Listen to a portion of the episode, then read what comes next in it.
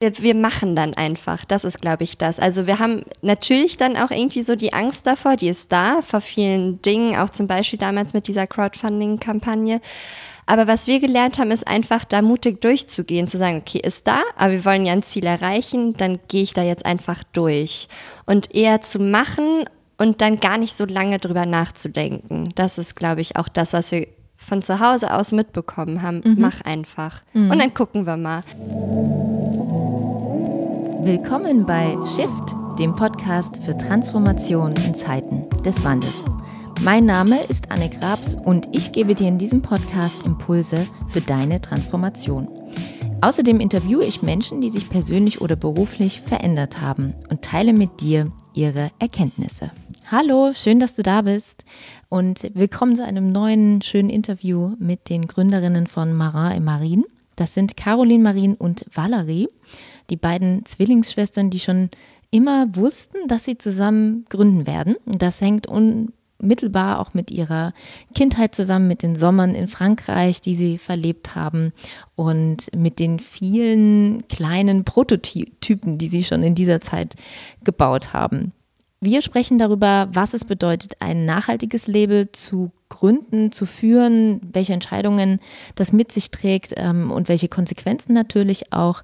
Wir haben intensiv über die Angst vom Scheitern gesprochen, mit der sie auch konfrontiert waren in ihrer jetzt sechsjährigen Zeit dieses nachhaltigen Labels, wie sie damit umgegangen sind, wo sie sich auch Unterstützung geholt haben, welche Tools sie für sich entdeckt haben. Wir besprechen über die Besonderheit, als Zwillingsschwestern zu gründen und auch da ein nachhaltiges Unternehmen zu führen. Wir sprechen über Social Media. Sie geben ganz ja, wertvolle Tipps, wie Sie das Ganze umsetzen. Genau. Ich wünsche euch ganz viel Freude mit diesem Interview und ja, viel Spaß. liebe Caroline Marin, liebe Valerie, willkommen im Shift Podcast. Ähm, wir kennen uns jetzt, ich glaube, ein halbes Jahr. Und ähm, es war total schön, dass ich angefragt wurde, mit euch zusammenzuarbeiten. Und erst als ich das gesehen habe, so den Instagram-Channel, habe ich so gedacht, was soll ich für die tun? die sind doch schon so perfekt. Und dann haben wir so ein bisschen am Storytelling gearbeitet und ich wollte euch natürlich unbedingt interviewen, weil ihr so eine tolle Gründungsgeschichte habt. Schön, dass ihr da seid. Ja, vielen Dank, dass wir hier sein dürfen. Freuen uns. Genau, das erste war jetzt Valerie, das zweite Caroline Marien. Genau. Also, Marin et Marine ist ein nachhaltiges Label, welches Seesäcke, wunderschöne Taschen und noch allerlei andere schöne Dinge, Accessoires herstellt. Ich hoffe, ich habe das jetzt gut zusammengefasst. Ähm, so empfinde ich es. Und ihr habt gegründet 2013. Ähm, und wir gehen danach äh, nochmal mehr darauf ein. Aber meine Frage der Fragen, die ich immer am Anfang stelle, ist, ähm, Valerie, wenn du vielleicht beginnen willst, ähm, ja, welches deine größten Shifts waren? und ähm, ja, die letztendlich auch zur Gründung geführt haben von Marin et Marine und was auch immer du teilen magst. Ja, gerne. Also der größte Shift war tatsächlich, ähm, der hat zur Gründung von Marin et Marine eben beigetragen. Das war, ähm, genau, ich habe Produktdesign gelernt, äh, studiert und dann bin ich eben Möbeldesignerin geworden oder das ist meine Leidenschaft. Mhm. Dafür bin ich dann auch extra nach Berlin gekommen, habe mhm. hier eine Stelle angenommen, die, also eine Freelancer-Stelle und das Möbeldesign-Business ähm, ist ein bisschen anders gestrickt. Das ist wie ein Autorenleben. Also man arbeitet Aha. quasi auf, ein, auf Lizenzbasis. Das heißt, erst wenn die Produkte auf dem Markt landen, wird man quasi mit Lizenzen bezahlt. Und vorher das, nichts. Und vorher nichts tatsächlich. Also das ist quasi dann die... Ähm, man muss so eine Passion dafür entwickelt haben, dass man das in Kauf nimmt, quasi zu pitchen, ein Möbelstück eben rauszubringen. Der Hersteller sagt dann ja oder nein. Also man entwirft also tatsächlich, ähm, je nachdem, wie viele Möbelstücke man einfach entwirft, landen die dann auf dem Markt oder nicht. Das war mir schon bewusst, aber nicht wirklich. Ich glaube, ich bin da sehr naiv auch rangegangen tatsächlich und habe mir dann auch gedacht, ähm, ganz oder gar nicht. Ich habe jetzt hier Möbeldesign gelernt, dann probiere ich es mal, weil mir ganz viele natürlich auch davon abgeraten mhm. haben und gesagt haben, okay, arbeite bloß nicht umsonst, was soll dieses System? Aber ich wollte, glaube ich, einfach meiner Passion folgen und habe gesagt, okay, Studium ist vorbei, ich habe das ja genau dafür gemacht. Ja. Und ähm, dann habe ich mich da einfach reingeworfen und dann die ersten Möbelstücke ähm, designt, um dann zu merken, okay, hm, irgendwoher brauche ich dann doch Geld. Das war dann Das wirklich. Ist verrückt, das genau. wusste ich überhaupt nicht. Das ist dann tatsächlich. Und das ist überall so. Also Ähm, also wenn man Inhouse-Designer ist, nicht. Also wenn man für Okay. große Firmen direkt arbeitet, natürlich nicht. Dann ist man vor Ort und entwirft. Aber so in dem System als kleine Agentur, kleines Büro, ähm, bist du quasi als Möbeldesigner tatsächlich da Monate beziehungsweise bis zu anderthalb Jahre, bis das eben auf dem Markt ähm, landet. Das dauert nämlich ein bis zwei Jahre. Musst du ähm, schauen, wie du anders an Geld kommst. Also gerade so, wie ich angefangen habe, sagen wir es mal so. Und ähm, dann mussten wir halt kreativ werden nebenbei. Also ich habe dann so gemerkt, okay, wie könnte man denn tatsächlich anders an Geld kommen? Eine ganz äh, interessante Frage. Und da ich dann nur morgens gearbeitet habe, das war dann schon der Deal, weil genau in dieser Agentur, wo ich dann war, die haben schon verstanden, okay, irgendwoher muss man ja dann auch Geld beziehen. Das war der Deal. Ich habe immer bis mittags gearbeitet dort und bin dann nachmittags nach Hause. Wir haben damals dann in der WG gewohnt zusammen. Wir kamen gerade nach Berlin. Genau, Caro hatte schon länger in Berlin gewohnt. Ich kam dazu. Und wir hatten eine wunderschöne Vierer-WG gefunden. Und Caro hatte dann eben ein riesengroßes Zimmer, wo wir einen ganz tollen Schreibtisch reingebaut haben und gemeint haben, okay, hier toben wir uns mal ein bisschen kreativ aus. Es war irgendwie so in unserem Kopf, hier können wir irgendwas entwickeln. Wir sind jetzt endlich mal wieder in der gleichen Stadt, weil wir in zwei unterschiedlichen Städten studiert hatten. Und ähm, dann fingen wir tatsächlich mit den Taschen an. Also ich habe dann nachmittags, haben wir irgendwie wie wie irre habe ich ein bisschen angefangen zu skizzieren, Ideen vorzubereiten. Caro kam dann nach ihrer Arbeit auch dazu und abends haben wir das dann umgesetzt. Und das war dann so ein ganz langer Prozess. Und ich glaube, dass das tatsächlich dieser Shift war, okay, man kann was eigenes tatsächlich einfach ähm, viel schneller auf die Beine bringen. Ich wusste mit dem Möbeldesign, dass ich hatte da auch so die Vorstellung, das wird hinhauen. Aber der Weg dahin war so lange, so langwierig, sodass wir dann einfach mit unserem Unternehmen oder mit dieser Idee Marine Marien konnten wir direkt raus, es produzieren selber. Wenn ein Möbelstück zu, zu fertigen ist natürlich viel, viel komplexer. Eine Tasche ist relativ schnell gemacht. Das war die Idee immer dahinter. Wir wussten, wo wir gute Stoffe herbekommen. Und dann, ähm, genau, also man ist irgendwie Chef der eigenen Sache und das war, glaube ich, dann einfach dieser große Shift. Okay, wir müssen, ich muss hier irgendwas verändern, um eben tatsächlich an Geld zu kommen. Das war so der, der erste Impuls, seien wir ganz ehrlich, also so eine eigene Idee einfach Ja. zu kreieren, wo Aha, man cool. Genau. Ich habe vergessen zu erwähnen, dass ihr Zwillingsschwestern seid. Eingangs. ja, genau. Das ist, äh, das ist nämlich auch nochmal so ganz besonders. Das heißt, ihr kennt euch seit eurer Geburt. genau. Genau, weil das wären jetzt vielleicht andere Fragen. So, wie, wie kam das dann, dass man dann zusammen direkt co-workt? Ähm, Stimmt. Genau. Genau, auch ein wichtiger Punkt. Ja. Tatsächlich. Caro, magst du mal? Ähm, ich kann ja da mal einsteigen. Und zwar war das dann so, dass Wally meinte, okay, komm, wir machen, wir machen irgendwie Rucksäcke oder Taschen. Und dann wollte sie mich überreden, ähm, auf Designmärkte zu gehen und da halt sonntags irgendwie diese Taschen zu verkaufen. Und da dachte ich mir, oh nee, ich kann doch nicht neben meiner Festanstellung, damals war ich festangestellt, kann ich mich doch nicht noch sonntags auf den Markt stellen und diese Taschen verkaufen. Und dann habe ich mir gedacht, nee, nee, ich baue jetzt einen Online-Shop, weil das habe ich auch gelernt eben in meinem Studium. Was hast ich du studiert? Kommunikationsdesign studiert mit Schwerpunkt Webdesign und Illustration habe ich auch noch nebendran eben studiert. Und dann habe ich in der Nacht- und Nebelaktion gefühlt eben diesen Online-Shop gebaut und meinte, nee, nee, wir, wir kriegen das jetzt irgendwie so hin, dass die Taschen nach außen getragen werden, aber ich stelle mich jetzt hier nicht auf Märkte. Und Habt ihr bis, heute nie einen Markt besucht? doch, wir haben, Taschen? glaube ich, einen oder zwei, zwei Märkte, aber das war irgendwie so mühselig, dass ich ganz froh bin, dass wir dann doch irgendwie digital wurden. Und dann ähm, hatte ich so eine Passion, eben diesen Online-Shop zu befüllen. Also ich hatte auch eine Festanstellung bei ähm, Kauf dich glücklich äh, zu dem Zeitpunkt und da habe ich eben Fotografie gemacht. Ich habe den Online-Shop befüllt. Also ich habe richtig da mitgewirkt und habe gemerkt, okay, das ist gar nicht so schwer, das ist kein Hexenwerk. Also es war für mich relativ einfach, eben dann da so einzusteigen. Und dann habe ich so für mein eigenes Label gebrannt und hatte so viel Kreativität, dass ich ganz unruhig war auf der Arbeit und immer dachte, nein, nein, aber ich will jetzt schnell nach Hause und weiter an den Taschen arbeiten. Und ich konnte irgendwie kaum noch still sitzen. Und dann ähm, habe ich irgendwie relativ naiv damals einfach meine Stelle gekündigt.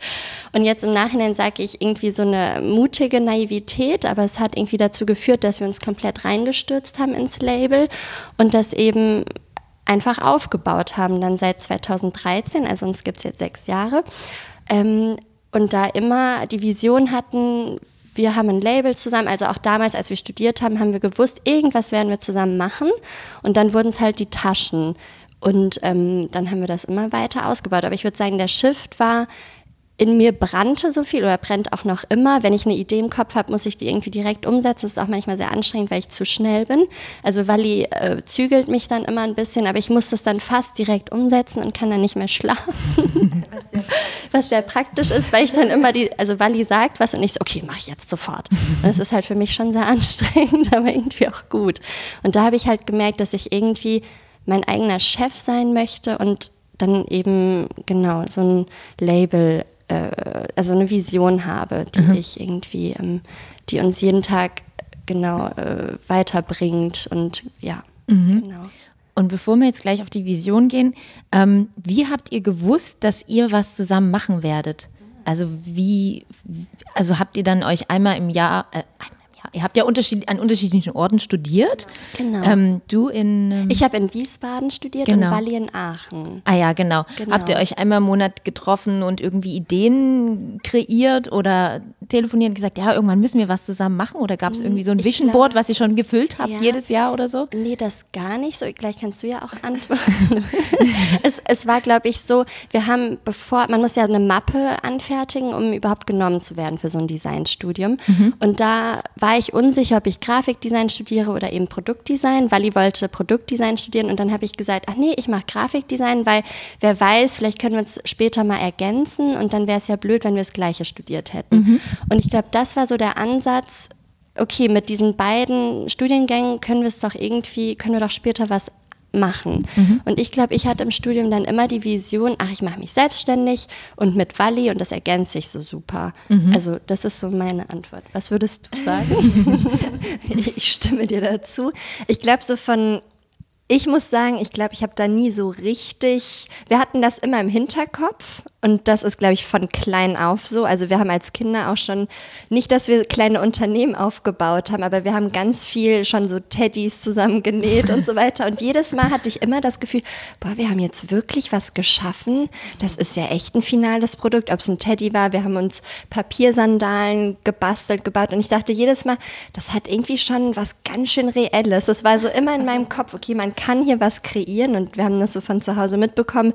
Wenn du eine Idee hast, geh in die Garage. Wir waren mit unserem Vater viel in der Garage und haben handwerklich viel da gelernt oder mit unserer Mutter genäht, dass da immer schon so das war in uns, okay, wir haben eine Idee, setzen wir um. Und das war im Studium auch, also bei mir so. Ich hatte immer Semesterprojekte und dann ist man in die Werkstatt gegangen und hat dann immer direkt losgebaut. Oder so habe ich mir das dann beigebracht, von Lampen bis über genau, ein Plattenspieler am Ende mein Diplom.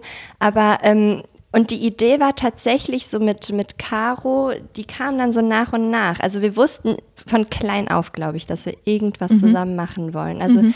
das war unausgesprochen, oder? So richtig drüber geredet haben wir nicht, auch wenn du das so, so intelligent dein Studienfach gewählt hast. Bei mir war das gar nicht so. Ich habe das aus Interesse gemacht aber das, das schlummerte so in uns tatsächlich irgendwie wieder als Duo zusammenzukommen und dann irgendwie eine Agentur, ein Studio, ein Atelier zu gründen. Und dass es dann die Taschen wurden, war uns in dem Moment überhaupt nicht bewusst. Also mhm. wir haben auch immer, also genau, irgendwie haben wir immer was kreiert und versucht zu verkaufen. Das war schon immer in uns so, aber Sydney zum Beispiel. genau, da haben wir ein Auslandssemester gemacht, witzigerweise mhm. zusammen, weil wir eben auseinander studiert haben. Sechs Jahre war das dann, glaube ich, auch bei uns so, okay, wir können hier beide gerade nach Sydney gehen, da gibt es Partnerunis und dann haben wir das Aha. so perfekt kombiniert und sind zusammen dann nach Sydney gegangen und da hatten wir dann auch ein paar Kurse zusammen und da haben wir dann tatsächlich unsere Fotografien, die wir da erstellt haben oder ähm, entwickelt haben, haben wir auch versucht zu verkaufen, haben uns dann immer in die Straße, auf die Straße gestellt und versucht zu verticken. Hat nicht wirklich funktioniert, aber da war immer schon so, okay, wir haben eine Idee, das setzen wir um und das verkaufen wir dann mhm. und werden reich.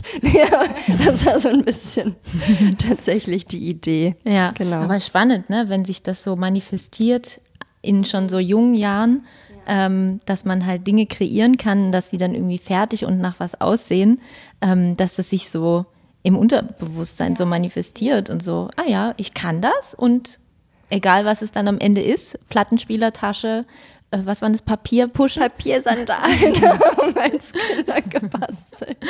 Die waren echt schön. Ja. Die glaube ich. Ähm, vielleicht noch abschließend dazu, ähm, du warst ja bei ähm, Bolia Valerie, genau, hattest du gesagt, genau. Ähm, oder hast es im Eingangsgespräch. Ähm, Gab es denn irgendwann von dir ist in irgendein Stuhl, Sofa, Couch, keine Ahnung, ist irgendwas von dir auf den Markt gekommen? Ja, tatsächlich. Also in, das mache ich jetzt sieben Jahre, mache ich auch immer noch mhm. nebenbei. Mhm. Sind jetzt, also ich wohne tatsächlich in meinen Möbeln. Das ist richtig schön. Das war, glaube ich, auch mein Ziel okay. irgendwann. Mhm. Ähm, genau, also von, ich habe eine, eine Bank, genau, ein Sofa, Okay. Ähm, verschiedene Schreibtische entworfen. Also das ist schön, das lief definitiv gut an. Also ich muss sagen, für den Start so ein bisschen auch da wieder naiv, okay, ich mache das jetzt einfach, so gestartet zu haben, ist es super schön, weil so nach zwei Jahren, dann 2012 habe ich das angefangen, 14 fing es dann an, dass sich die Produkte tragen. Mhm. wirklich mhm. dann eben auf dem Markt gelandet sind mhm. und eben sich verkauft haben. Mhm. Und dann macht es halt Spaß. Also sobald dann eben die Lizenzen kommen, ist es halt ein ganz, ganz schöner Beruf. Also ja. ab dem Zeitpunkt mhm. muss man ja dann auch ganz ehrlich sagen, macht es dann wirklich Freude und man hat dann wieder Motivation auch weiterzumachen. Okay. Und projektbasiert bin ich dann, genau, mache ich definitiv auch noch Möbel nebendran, neben Marei ah, ja. Wusste ich zum Beispiel gar Ach so, nicht. genau. Ja. Ah, ja. Genau, kommuniziere ich auch gar nicht wirklich, mhm. weil Marei Marin ist eben so das, genau, das ganz, ganz eigene und das andere passiert mhm. so. Ja, cool, aber interessant. Ähm, Könntest du was mitgeben, wenn jemand Möbeldesigner werden möchte? Ja. Und du jetzt gesagt hast, dauert zwei Jahre. Ähm, Irgendwie ein Plan für die ersten zwei Jahre? Genau, ich glaube, sich nicht zu schade zu sein, halt Minijobs anzunehmen. Also ich habe da tatsächlich fast jeden, wenn man diese Passion hat, ich glaube, das ist das, diese Leidenschaft dafür zu brennen, was mhm. wir, glaube ich, in uns haben, so mit Design tatsächlich gar nicht darauf zu hören, was andere sagen. Das ist wirklich so mein Tipp. Auch jetzt so, was ich sage, kann ich auch nur im Nachhinein sagen. In dem Moment hätte ich nicht zugehört, habe ich, glaube ich, auch einfach nicht bei den Leuten, die mir was gesagt haben einfach sich nicht zu schade zu sein, ähm, auf einer Messe zu stehen. Ich habe ganz blöde Messe-Hostessen-Jobs gemacht oder habe auch ähm, die ersten vier Jahre auch noch neben Marei Marien in einem Bekleidungsladen gearbeitet. Einfach tatsächlich da mhm. zu sagen, okay, das ist jetzt gerade die Sache, die ich dafür machen muss, mhm. fürs Möbeldesign, für ähm, ein eigenes Unternehmen. Und das war total gut, weil man dann einfach weiß, was man hat und irgendwie ist man fähig, das dann so aufzubauen. Also mhm. das würde ich als Tipp mitgeben. Hab die, die Leidenschaft und dann ähm, zieh los und, und guck halt, wie du kreativ wirst, um Geld zu verdienen, auf eine mhm. andere Art und Weise mhm. tatsächlich. Mhm. Cool. Okay, dann ähm, reden wir doch über die Gründung und die Vision von Mara im Marien. Stand die von Anfang an fest? Ich glaube schon. Also wir haben unsere französischen Wurzeln in dem mhm. Label mhm. verankert. Unsere Mutter ist äh, Französin, wie gesagt, und kommt aus der Bretagne. Und wir haben jeden Sommer in Frankreich verbracht und in Spanien auch, weil unsere anderen Großeltern dort ein Haus hatten. Aber der französische Teil ist viel, viel stärker. Und wir haben auch immer das Gefühl, wir können uns an unsere Kindheit nur in Frankreich erinnern und gar nicht so in der Schule in Deutschland und so, sondern das war so prägend damals, die Sommerurlaube dort und dann lange Tage am Strand und irgendwie dieses Laissez-faire und dieses ganze Französische war so prägend, dass wir das direkt von Anfang an in unser Label mit reingenommen haben und ähm, Marin Marin ist einfach, also mein Zweitname ist Marin, deswegen dieses Marin und wir sind zwei Personen, Marin et Marin und das hat mit Meer zu tun. Mhm. Also dieses ganze Meeresthema haben wir da mit reingenommen was es mal werden wurde, haben wir gar nicht so richtig festgelegt. Wir hatten nur irgendwie die Vision von den Bildern her, okay, wir machen die alle selber, weil wir eben Fotos äh, machen können und äh, einfach alles äh, sozusagen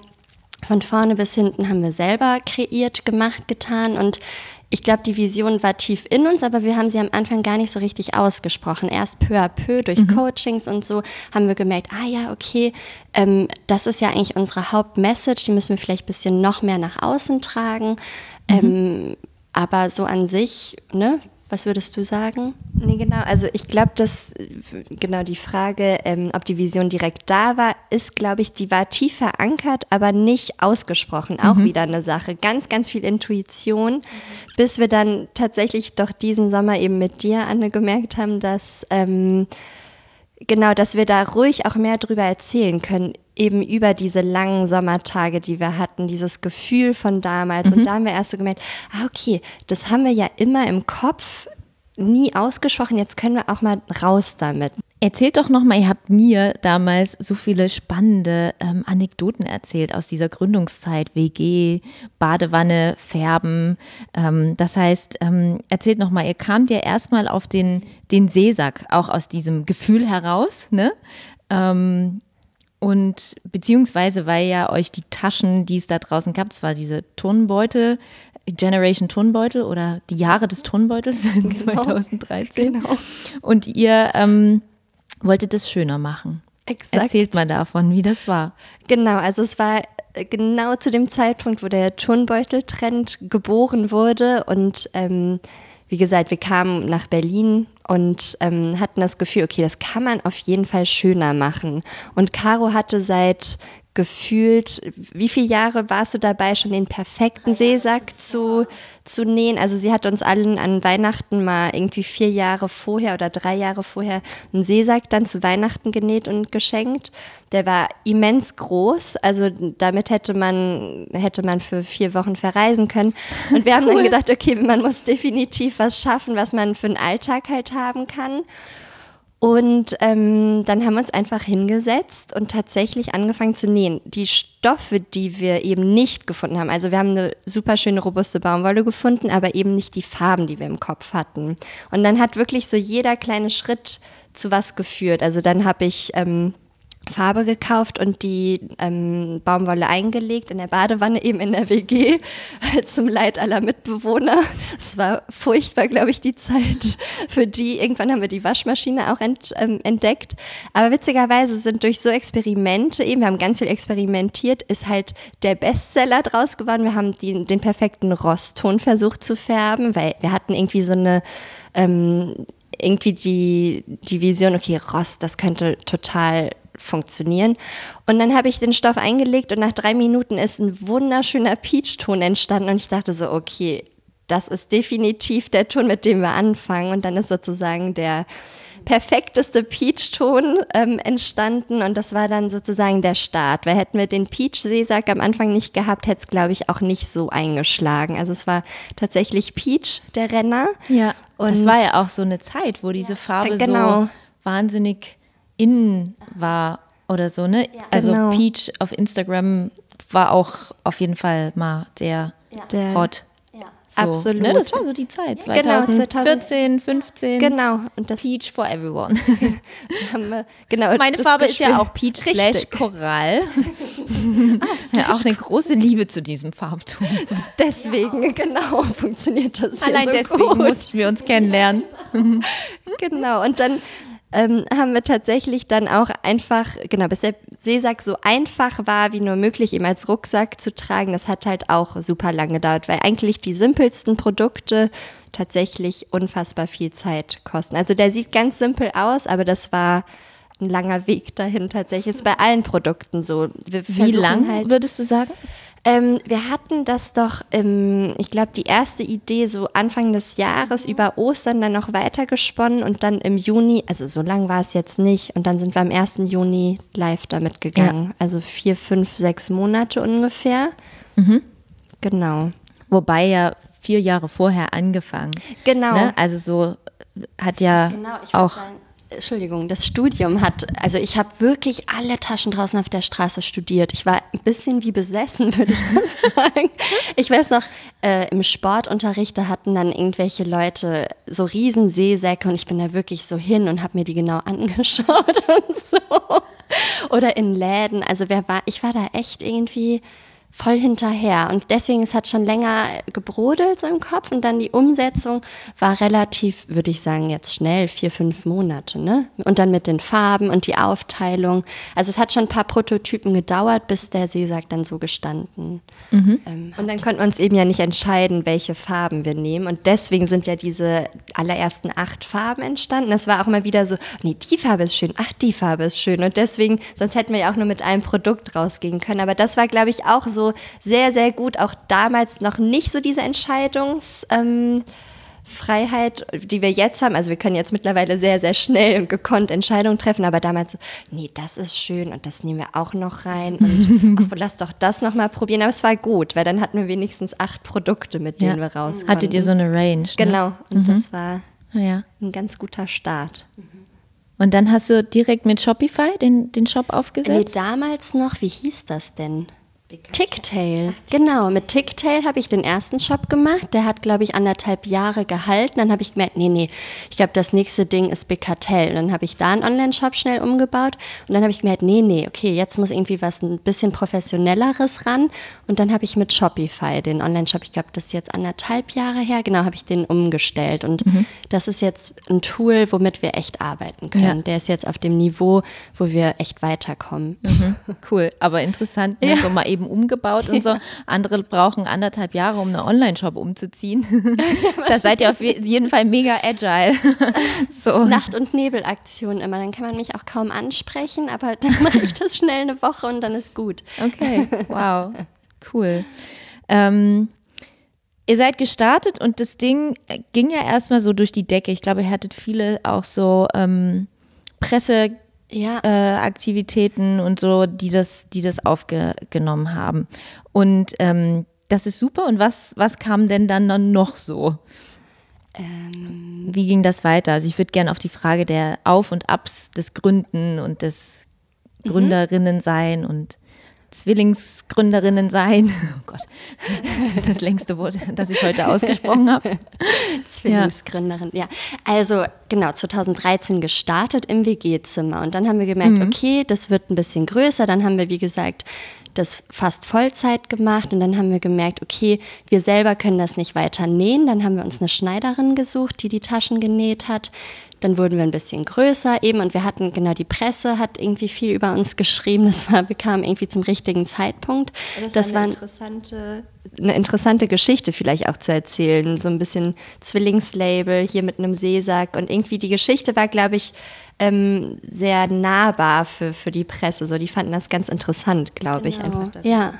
Und dann haben wir doch, ähm, genau, dann sind wir in ein Gemeinschaftsatelier gezogen, also so der erste Schritt ein bisschen professioneller werden, mhm. mit einem Lager, wo wir dann eben die Taschen von dort gepackt haben und dann eben Vollzeit dafür gearbeitet haben. Und dann haben wir eine Crowdfunding-Kampagne gestartet, 2015. Ähm, da hatten wir Unterstützung von einem lieben Freund oder von zwei lieben Freunden, die der eine hat das Video gemacht, der andere hat die Musik geschnitten, also tipptopp, echt sehr professionell und damit sind wir rausgegangen. Und da haben wir gemerkt, boah, die Nachfrage ist echt groß. Also wir haben irgendwie international ähm, Kunden akquiriert. Also ganz viele Leute von überall wollten diese Seesäcke. Mhm. Und wir haben unser Goal verdoppelt. Ne? Wir hatten mhm. irgendwie ähm, eine gewisse Summe angesetzt und die haben wir verdoppelt. Und dann haben wir die erste Produktion gestartet. Also wir haben eine Produktionsfirma gefunden in Süddeutschland und die hat dann sozusagen die erste Kollektion ähm, dann genäht, angefertigt. Und was habt ihr, also ihr habt nochmal Seesäcke genau. gefundet, genau. obwohl ihr schon Seesäcke hergestellt habt. Aber waren genau. das nochmal eine neue Kollektion oder eine? Das war eigentlich die gleiche Kollektion, auch die gleichen Farben, aber halt ähm, professionell oder sagen wir einfach in einer größeren Menge angefertigt. Mhm. Also wir mhm. haben dann diese Produktionsfirma gefunden und die haben dann angefangen, unsere Taschen zu nähen. Einfach mhm. so einen Schritt professioneller. Mhm. Ähm, und dann, was Aber wir kamen nicht mit einem neuen Produkt. Also das war, ja. das ist vielleicht auch nochmal gut zu sagen, man muss da nicht immer die Welt neu erfinden. Also okay. das Produkt war schon da, genau. Und wir ja. haben es nur anders kommuniziert, eben das Lebensgefühl mit übertragen. Mhm. Was, mhm. glaube ich, bei dieser Kickstarter-Kampagne dann tatsächlich das Schöne war einfach so, wir haben das Lebensgefühl mit transportiert und mhm. deswegen hat das, glaube ich, auch ja. ganz gut funktioniert. Ja, auch und in höheren Auflagen zu produzieren, ja, genau, ist ja auch nicht ohne und genau. dann noch in Deutschland. Genau. Aha, und Auch Natürlich gefärbt und was da alles noch. Ich kenne jetzt nicht die Kampagne, aber ich kenne euer Produkt, ja. deswegen. Genau, ja. die Nachhaltigkeit einfach zum Thema zu machen. Also genau. Und sagen wir auch einfach die erste Produktion zu bezahlen. Das ist es nämlich, weil mhm. wir hatten jetzt keinen, niemanden, der investiert hat. Das haben wir alles aus eigener Tasche gemacht. Und einfach um die erste Produktion zu bezahlen, brauchten wir diese Crowdfunding-Kampagne. Ja. Und das war sozusagen der Start, ne? dass wir das Ganze professionell angehen. Und dann waren wir in diesem Atelier, glaube ich, zwei Jahre. Mhm. Und dann haben wir uns gedacht, okay, wir wollen jetzt ähm, ein Studio mit Schaufenster, dass uns irgendwie mehr Leute sehen. Oder wir wollen ein bisschen mehr in die, das war schon ein bisschen weiter draußen, wir wollen ein bisschen mehr ins Zentrum, also nach Kreuzberg eben. Und dann haben wir ein wunderschönes Studio gefunden auf der Reichenberger Straße mit Schaufenster.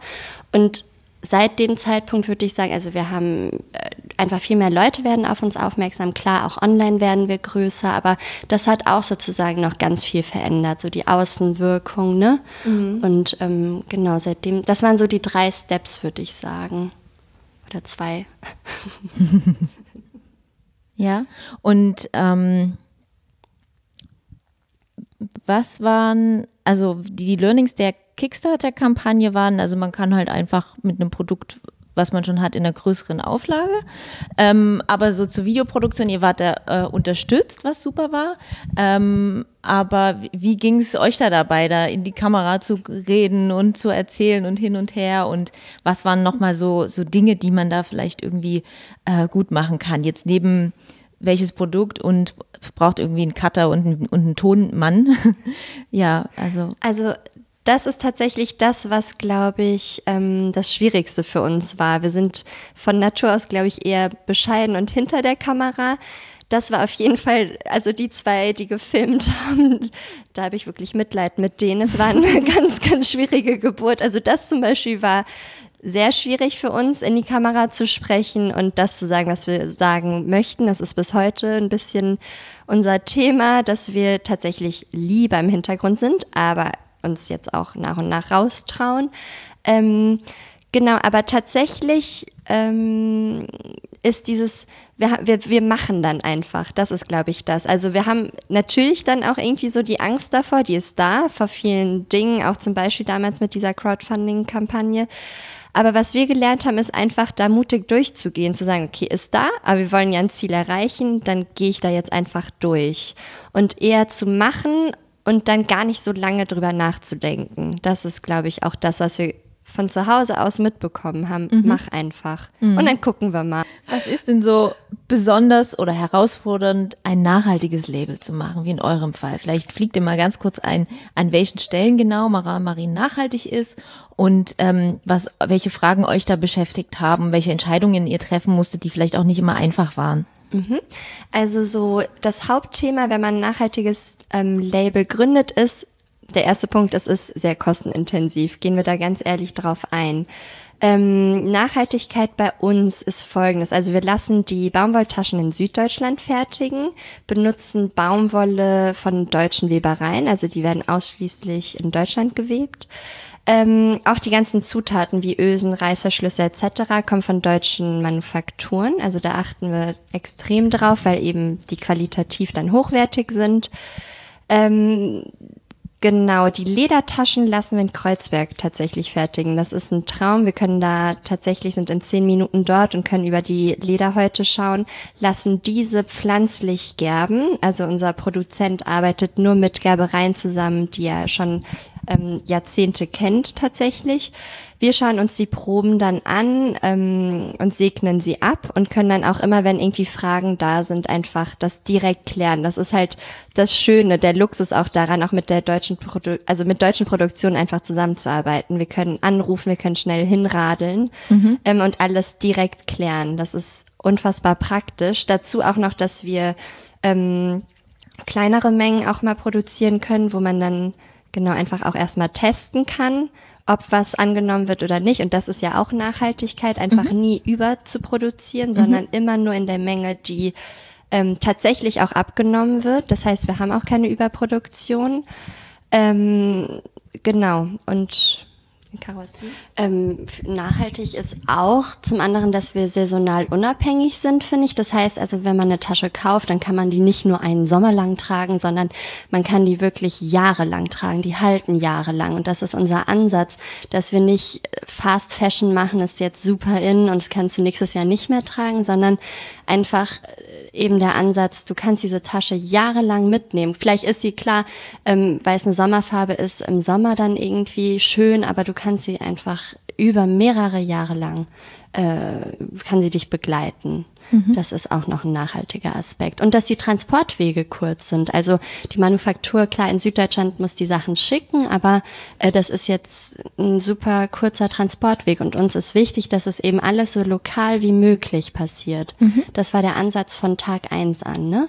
Dass wir ähm, wenn wir ein Label gründen, dass es so aussieht. Mhm. Weil wir eben dann auch die Arbeitsbedingungen dann eben über, überprüfen oder halt wissen, wie lange die arbeiten. Also das mhm. sind dann eben auch die Faktoren. Wir wussten, wenn wir das machen, dann können wir nicht irgendwie Leute für uns arbeiten lassen, wo wir keinen Überblick haben. Mhm. Nähen die die Nächte durch oder nicht? Mhm. Und, ähm, Und werden die fair bezahlt? Genau, werden die fair bezahlt oder nicht? Und da haben wir absolut ähm, das größte Vertrauen. Einfach, wir wissen, wie sie arbeiten. Die können wir besuchen, können Fotos machen vor Ort.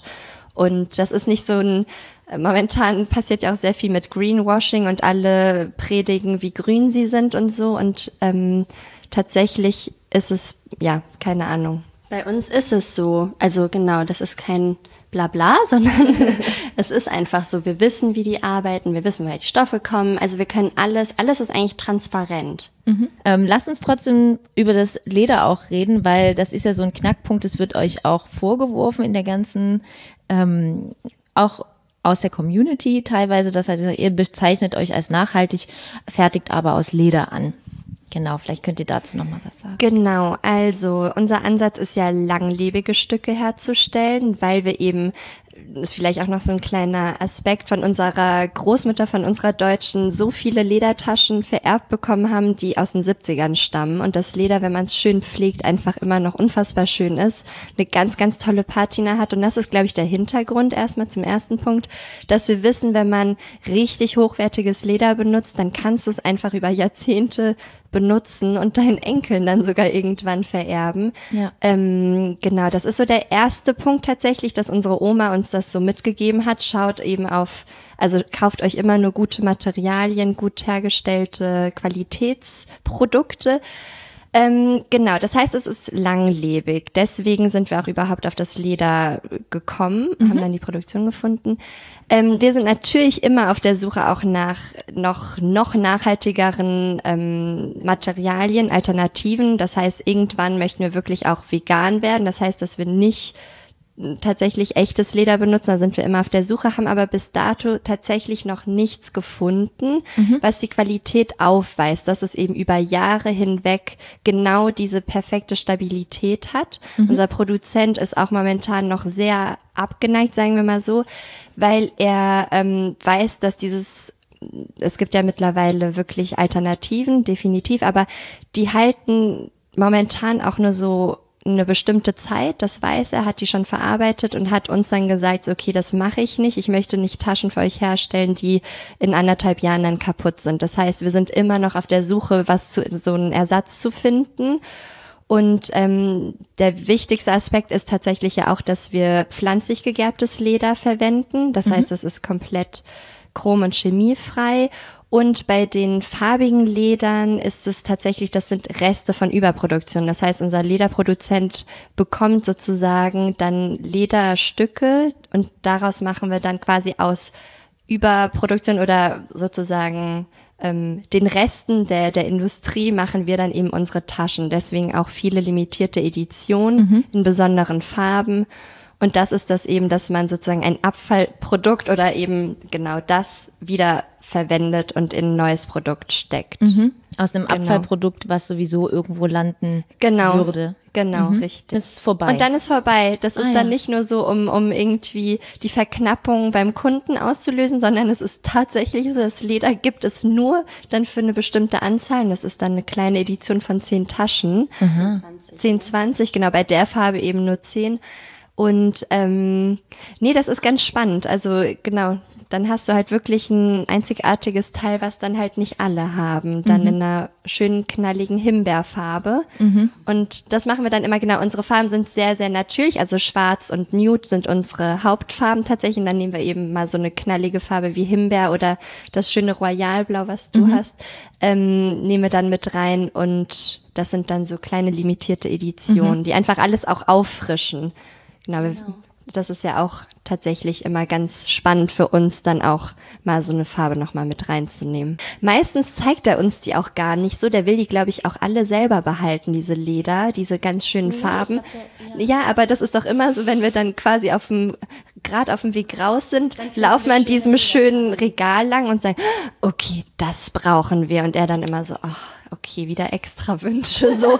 Aber wir finden immer so spontan einfach bei ihm die schönsten Farben. Er dreht Aha. uns immer irgendwelche anderen an und wir sind dann, wir gehen so wie so kleine Detektive dann durch die Produktion und gucken, okay, irgendwo in der Ecke ist bestimmt noch ein, eine richtig tolle Farbe. Cool. Und so haben wir die zwei Farben gefunden und gesagt, okay, bitte alles aufbrauchen für uns. Mhm. So war das. Naja.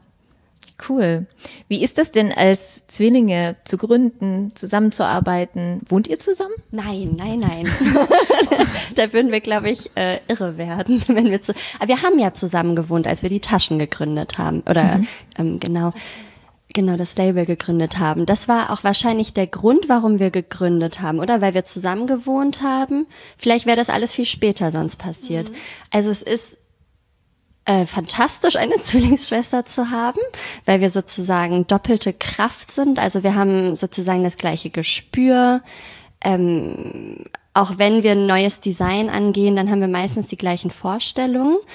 Es ist aber auch manchmal sehr, sehr schwierig zusammenzuarbeiten. Also da mussten wir uns auch viele Coachings holen, ähm, wie wir miteinander kommunizieren. Dann haben wir irgendwie gelernt, okay, wir lassen Privates vielleicht außen vor, wenn wir zusammenarbeiten und sind rein professionell miteinander, weil wir manchmal dann alles verflechten, privates, professionelles und das ist manchmal sehr, sehr anstrengend. Mhm. Ähm, Kannst du ein Beispiel geben? Also weil ähm, du hast mir damals, damals aber den Papierplüsch äh, Pusche, äh, nee, die Papierpusche weggenommen und da bin ich jetzt immer noch sauer und es ist jetzt natürlich total an Haaren herbeigezogen, aber ist es irgendwie sowas? So? Ja, also ich glaube, da, da kommt schon viel Privates rein von früher und jeder hat ja sozusagen sein, seine Art, wie er mit der anderen umgeht. Mhm.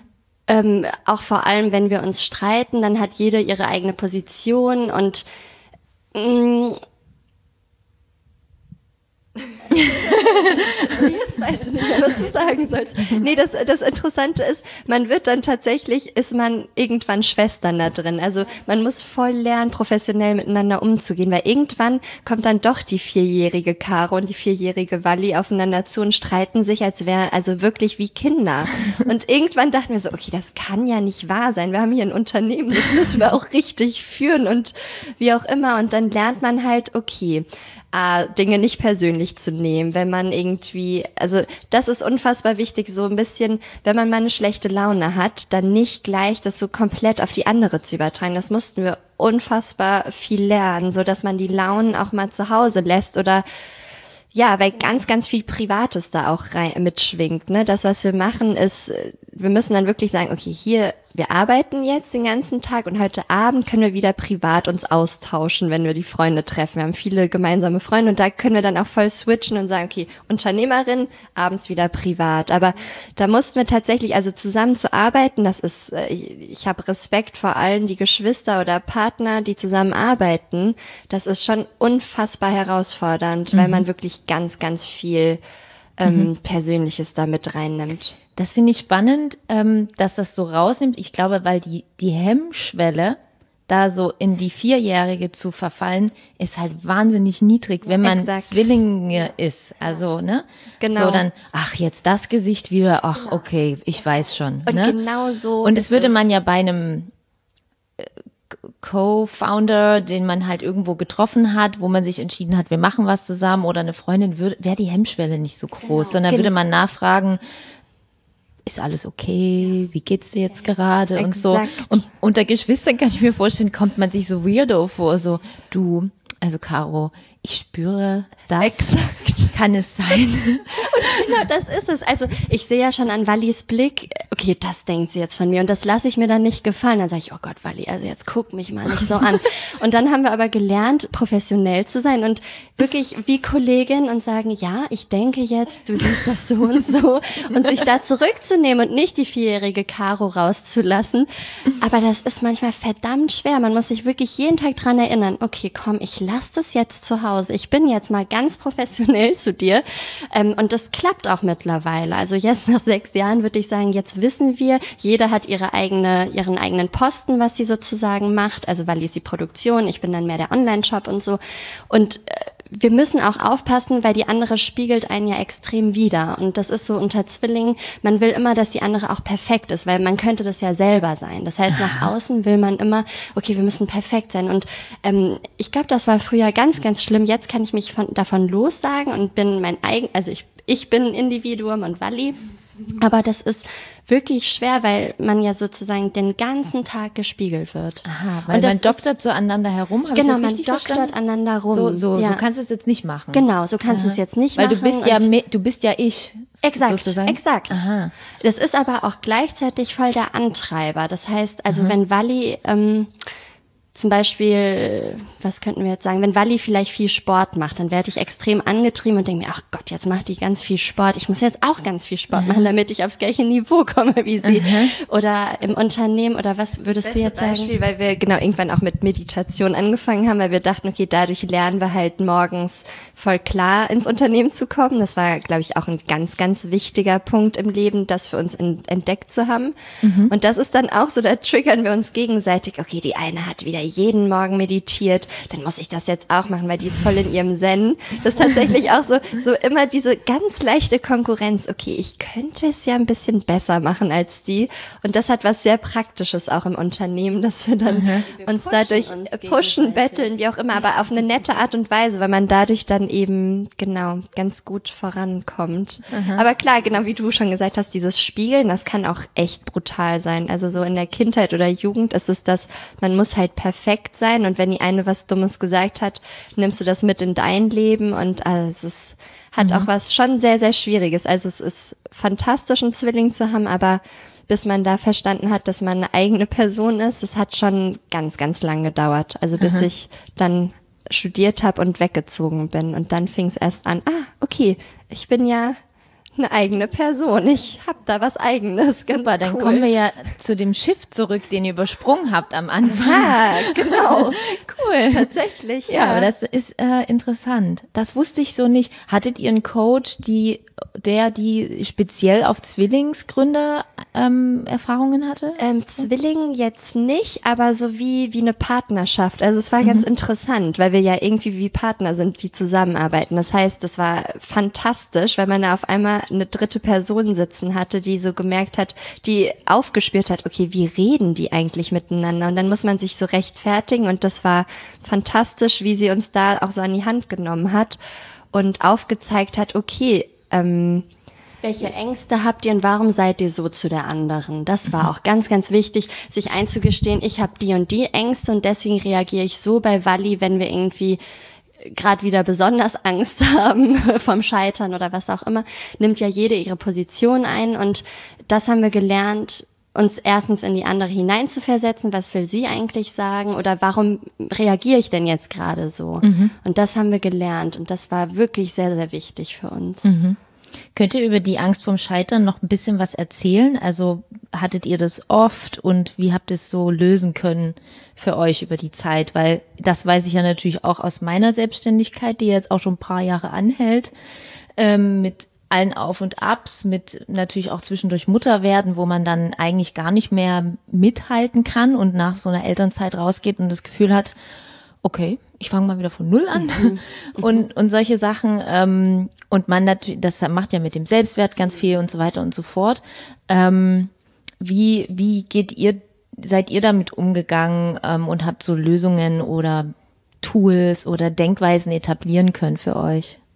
Also ich glaube, die Angst vom Scheitern ist immer da. Also ich glaube, die lege ich auch nie weg. Das ist einfach irgendwie immer im Hinterkopf, okay, was passiert, wenn wir das irgendwie nicht schaffen, wenn wir scheitern, Hilfe, oh Gott. Aber diese Angst können wir irgendwie oft beiseite packen. Mhm. Wir können sie genau ansehen und uns dann überlegen, okay, ist die berechtigt oder ist es einfach, das hält mich zurück? Ich glaube, wir sind jetzt von Natur aus nicht, also wir sind schon auch bisschen ängstlich, aber wir haben gelernt, äh, mit der Angst umzugehen und dann ist der Mut irgendwie größer oder wir haben eben Tools gelernt, dass wir der nicht so viel Raum geben, der Angst, weil eigentlich kann uns ja gar nichts passieren. Das ist so eine Mission, die wir haben oder eben diese Vision an unser Label, was wir da schaffen, die ist irgendwie größer als die Angst. Und deswegen schaffen mhm. wir das auch immer wieder, uns aus so Situationen rauszukriegen, wenn die Angst mal ein bisschen zu groß ist. Mhm. Und könntest du noch mal spezifizieren oder du, wie, wie auch immer, ähm, was genau wäre denn Scheitern? Also was wäre, was wäre gescheitert? Weil kann ich mir jetzt mhm. noch nicht so ganz was drunter vorstellen. Also wenn das Label irgendwann vielleicht nicht mehr relevant ist, interessant genug, dass Leute die Taschen kaufen, das ist, glaube ich, die größte Angst, dass wir da, dass die Nachfrage nicht mehr groß ist, dass wir irgendwie im Nirvana verschwinden, dass keiner mehr unsere Taschen toll findet. Und eigentlich haben ja die letzten Jahre gezeigt, dass das nicht der Fall ist. Das mhm. Interesse wächst und das muss man sich vor Augen führen. Einfach die letzten Jahre anschauen und sagen, ja, warum sollte ich denn jetzt scheitern? Das hat doch die letzten sechs Jahre funktioniert. Wir wurden immer größer, ja. immer mehr Taschen wurden verkauft. Einfach daran zu glauben, okay, das wird was und warum in aller Welt sollte es nicht funktionieren? Und im Endeffekt, auch wenn es nicht funktioniert, äh, dann ist es so und das muss, muss man irgendwie vielleicht auch akzeptieren, aber es ist ja eigentlich nicht der Fall. Mhm.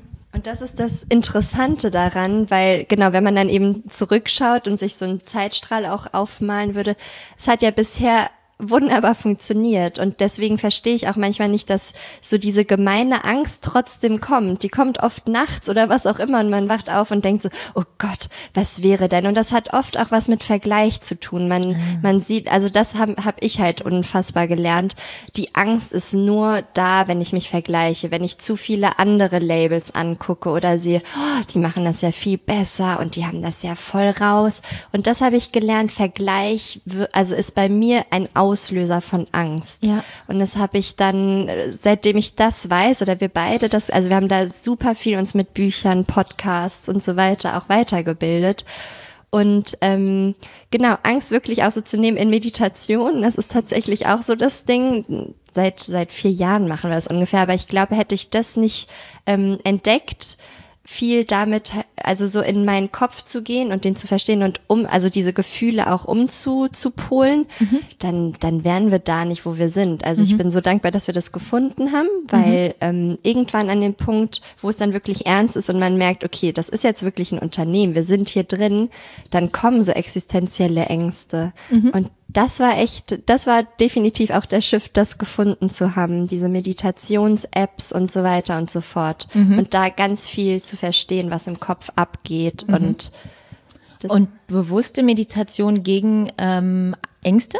Tatsächlich wirklich gegen Ängste, mhm. genau, weil das äh, tatsächlich ein, ein Riesenpunkt ist, aber auch so, ähm, weil wir, glaube ich, eine sehr bescheidene Art von zu Hause mitbekommen haben, auch sehr was mit Werte basierend, also mhm. unsere Werte zu sehen. Das, mhm. Wir sind oft da und, und denken so, okay, dabei können wir doch gar nichts. Und das ist tatsächlich oft in unserem Kopf, wo manche dann so sagen, okay, äh, stopp, halt, stopp, was, was sagt ihr da? Und da wurden wir schon oft von Freunden auch irgendwie so an die Hand genommen.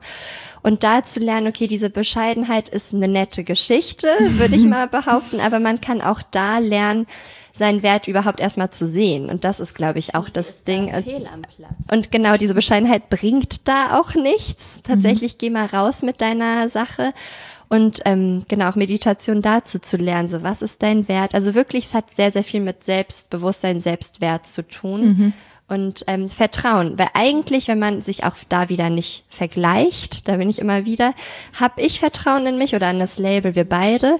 Und sobald dann irgendwie Tipps von außen kommen, die kommen permanent, jeder Selbstständige weiß das, mhm. man hat immer ganz tolle Tipps von anderen, ähm, sobald man die, die bekommt, dann einfach so nett zu sagen, danke für den Tipp, aber ich habe es eigentlich anders raus. Also ich habe eine gute Intuition, das habe ich auch gelernt. Der können wir eigentlich wir beide zu 100 Prozent vertrauen.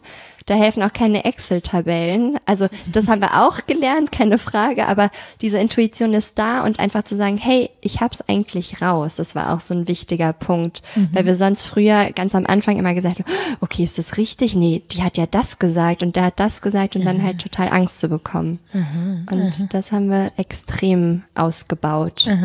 Okay, also ich fasse mal zusammen, keine Vergleiche. Ja. Meditation gegen Angst. Ja. Und ähm, Intu der Intuition vertrauen. Exakt. Das wären meine Tipps, total. cool. Mhm. Ja. Ähm, wenn wir jetzt schon über Social Media reden, vielleicht könnt ihr noch ähm, da so ein paar Sachen teilen, wie ihr daran geht, was ihr anderen empfehlen könntet, ähm, wie man Social Media aufbauen soll als kleines, feines, tolles, nachhaltiges Label. Also ähm, was fantastisch ist, dass man von einer, also wirklich von null damit starten kann. So haben wir ja mit Instagram den ersten Post damals, als wir nach Portugal geflogen sind. Das war, um eine Freundin zu besuchen, haben wir wirklich angefangen, oh, wir können ja hier Fotos ähm, einfach posten. Und das war unfassbar schön, dieser Anfang, den einfach zu haben, dass man seinen eigenen Online-Shop darüber bewerben kann. Ähm, was ich für Tipps hätte, ist, dass man nicht zu viel Zeit verschwendet, sozusagen ähm, sich andere eben zu sehr anzugucken, sondern eher wirklich darauf schaut, sich inspirieren zu lassen. Das Praktische an der Sache ist, dass wir uns abwechseln können. Das heißt, nicht einer ist dafür verantwortlich mhm. für die Posts, weil man ja auch in so eine Sucht verfällt, seien wir da ganz ehrlich, wenn man dann irgendwie am Tag drei, vier Stunden auch wirklich dafür arbeitet, können wir das auch mal eine Woche lang abgeben und dann macht's die andere und mhm. das ist unheimlich befreiend. Ähm, Genau, das ist halt tatsächlich Fluch und Segen zugleich. Also einmal absolut der Segen, dass wir darüber bekannt wurden. Also mhm. ohne Instagram gäbe es uns tatsächlich nicht, muss man einfach mal sagen, weil wir darüber komplett kommunizieren konnten. Mhm. Ähm, aber genau, man ist halt so schon die, man nimmt sein Handy in die Hand und ist einfach direkt auf Instagram. Das ist einfach so ein Automatismus, der mhm. stattfindet ähm, dass man dann natürlich auch irgendwie ein bisschen reduzieren möchte. Aber wie gesagt, das Praktische ist, ich weiß auch ganz genau, wann ich mein Handy weglege und dann ist auch gut, Feierabend und mhm. weg. Mhm. Das ist schon ganz gut, das ist in mir. Ja, okay. Und ähm, gibt es irgendwelche Apps und Tools oder irgendwelche Geschichten, die ihr nutzt, die euch einfach das, das Leben, das Instagram-Leben erleichtern? Ja, da haben wir äh, zum Beispiel ein, also Visco-Filter. Mhm. Der macht schöne Filter auf unsere Fotos. Das heißt, also wir machen ja auch sehr viele Fotos. Wir sind nicht immer angewiesen auf irgendwelche Fotografen, sondern wir machen teils, teils auch selber Fotos. Und da finde ich, ist ein gutes Tool eben diese Visco-Filter. Und um Stories zu bauen, nehmen wir Unfold. Da mhm. kann man eben schön schnell mit Typo und Bildern einfach Geschichten erzählen. Also das erleichtert auch so das Leben auf Instagram. Mhm. dann kann man schnell ja. genau was bauen. Und ich glaube, ihr nehmt äh, ein iPad, was irgendwie auch ganz genau. Ähm, ganz, haben das ist für manche so ein so mindblowing. Ach ja, stimmt, dann mache ich das doch alles, also die ganze Contentplanung eigentlich auf dem iPad, ja. weil dann habe ich es von der Planoli App direkt hochgeladen oder an, von von Unfold und habe aber noch mal eine bessere Auflösung. Und einfach genau. hängen nicht vor diesem kleinen genau. Bildschirm, sondern eher vor dem großen. großen. Ich glaube sogar Videos macht ihr auch mit dem iPad. Genau. Ja. weil unsere Handys zu dem Zeitpunkt nicht so gut waren. Genau. Haben wir halt das iPad genommen, weil das iPad ist für uns als Illustrationsstudio auch ganz gut. Also wir haben ja. die Zeichnung machen wir jetzt nur noch auf dem iPad, weil wir auch noch gleichzeitig ein Illustrationsstudio haben. Und das ist halt auch ein ganz gutes Tool, dieses riesen iPad, um nicht vor so einem Mini-Bildschirm zu sitzen genau. den ganzen Tag, weil das nimmt schon, Instagram nimmt ja schon viel ähm, Zeit in Anspruch am Tag. Und dann haben wir eben, das ist wie ein Computer, eben einen großen Bildschirm und können da alles bauen ja. und auch eben die Videos darüber machen. Ja. Ja. Ich habe da gestern erst dazu gelesen, mir fällt jetzt der genaue Begriff nicht ein, das liegt da in dem Buch. Ähm, irgendwas kognitiv, sonst was. Aber was das erklärt, ist, dass durch die Smartphones äh, tatsächlich unser Gehirn und unser Auge, das kennen wir ja selber, wenn wir davor waren und das weglegen, dass erstmal wie, wie der, der Rest so ein bisschen verschwommen ist oder nicht so ganz klar ist und dass sich das ähm, Piloten arbeiten ja oft mit so einem Bildschirm vor dem äh, großen Display oder wie sagt man, Cockpit, ja. genau, und haben dann nochmal so ein extra Display davor und dass sie sozusagen bestimmte Dinge, die im Cockpit passieren, gar nicht mehr so wahrnehmen, weil sie halt sich auf dieses Display so verlassen und schauen. Ähm, und das ist sozusagen das, was mit, mit Smartphones passiert, dass wir einfach sozusagen den Baum in seiner Fülle gar nicht mehr wahrnehmen, weil, weil ja, so. Also, just saying. Ja. Deswegen finde ich das total gut, habe ich schon super oft jetzt empfohlen, als ich das bei euch ähm, da gesehen habe oder wie die eine Aufnahme gemacht haben, so, das ist voll das Ding einfach. Ähm, gerade wenn man sagt, ich will aber nicht die ganze Zeit vorm Handy genau. hängen, gleichzeitig muss ich aber auch und will ich natürlich auch inspirieren und ne, meinen Content hochladen, finde ich, das ist voll das gute Tool. Ja. Und dann kann man es auch weglegen danach, Arbeit genau. erledigt und fort damit. Das ja. ist halt auch, glaube ich, das. Genau, das Handy nimmt man ja überall mit hin und das iPad halt nicht. ja, genau kann noch so ein bisschen Community genau. nebenbei mit dem Handy dann noch, aber genau, eben ja, nicht permanent. Ja, exakt. Ähm, Dieses liefern müssen dann eben noch mit dem Handy. Ja, ja. Und man kann nebenbei voll gut Hashtag-Recherchen machen, wenn man das eine Ding da hat. Ja. Ach, schön. Also, meine Fragen sind beantwortet. Es sei denn, Schön. ihr wollt noch irgendwie was erzählen, noch auf etwas hinaus oder was ähm, ich glaube nicht. Ich glaube. Ah, vielleicht könnt ihr noch so einen kleinen Forecast geben, was Marin und Marine, womit wir, worauf wir uns freuen dürfen 2020. Ähm, genau, also wir planen zwei, drei neue Modelle rauszubringen. also es wird einen neuen Rucksack geben, einen Weekender und eine neue Ledertasche. Ähm, genau.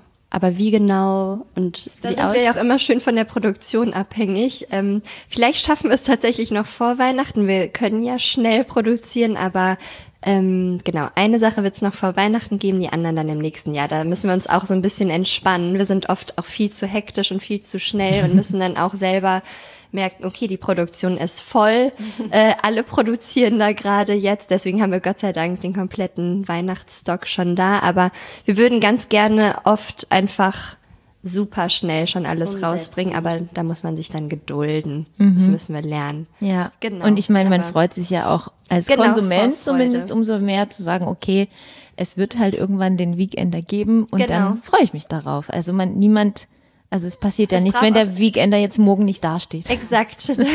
Es geht ja nicht so genau. Und das Produkt muss am Ende stehen und schön sein und funktional. Und das ist eben, wir sind gerade noch in dieser Tüftelphase und mhm. damit es dann perfekt wird. Ja. Genau. Ja. Ja, dann vielen Dank für dieses perfekte Interview. Ja, vielen Dank dir. das war schön. Für mich war es eine ganz tolle Folge, eigentlich auch ja schöne Abschlussfolge, obwohl es noch eine weitere geben wird, ähm, zum, ja, zu Silvester dann tatsächlich. Ähm, einfach aus dem Grund, weil wir miteinander intensiv gearbeitet haben, weil ich sie coachen durfte zum Thema Storytelling, weil das ihnen geholfen hat, weil sie eher zurückhaltende Persönlichkeiten sind, aber das eben da eben ein tolles Tool ist, ähm, ähm, auch in Social Media sich zu zeigen über diesen Weg. Und ähm, für mich war das irgendwie so ein, so ein runder Abschluss, dieses Interview unserer Zusammenarbeit.